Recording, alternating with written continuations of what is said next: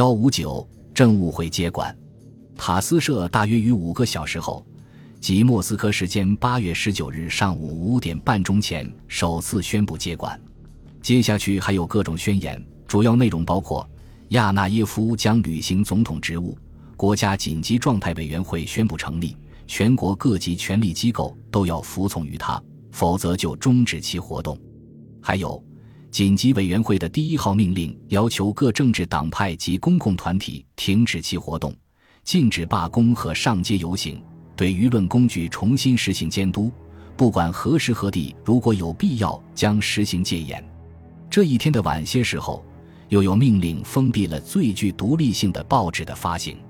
虽然别斯梅尔特内赫拒绝成为紧急委员会的成员。但是他允许外交部向驻在各国的苏联大使发出命令，让他们以紧急委员会的名义向其所驻国政府送交一份公文。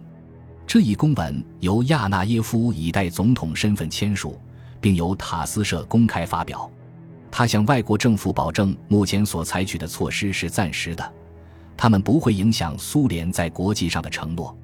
卢基扬诺夫实际上给了紧急委员会更强有力的隐蔽帮助。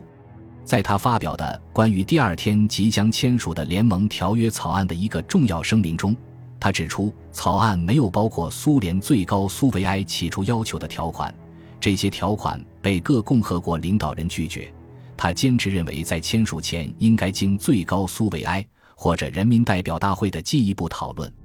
虽然卢基扬诺夫并没有把这一声明和紧急委员会扯在一起。但是他紧随紧急委员会的第一个声明之后，并作为一系列声明的一部分由塔斯社发表，其目的无疑是为拖延八月二十日签署联盟条约提供借口。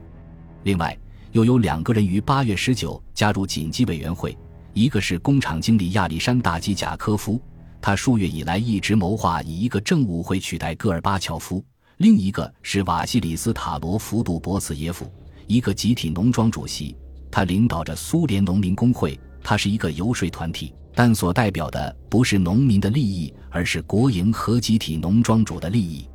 他们都不是政界要人，但是他们却能够以公众代表的身份出现。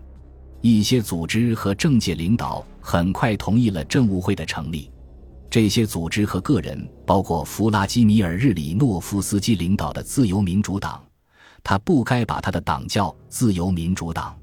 波罗的海沿岸国家的共产党领袖，这些国家的共产党分裂后，他们一直忠于莫斯科，而且他们也曾参与今年初民族救亡委员会的活动。还有谢尔义·阿赫罗梅耶夫元帅，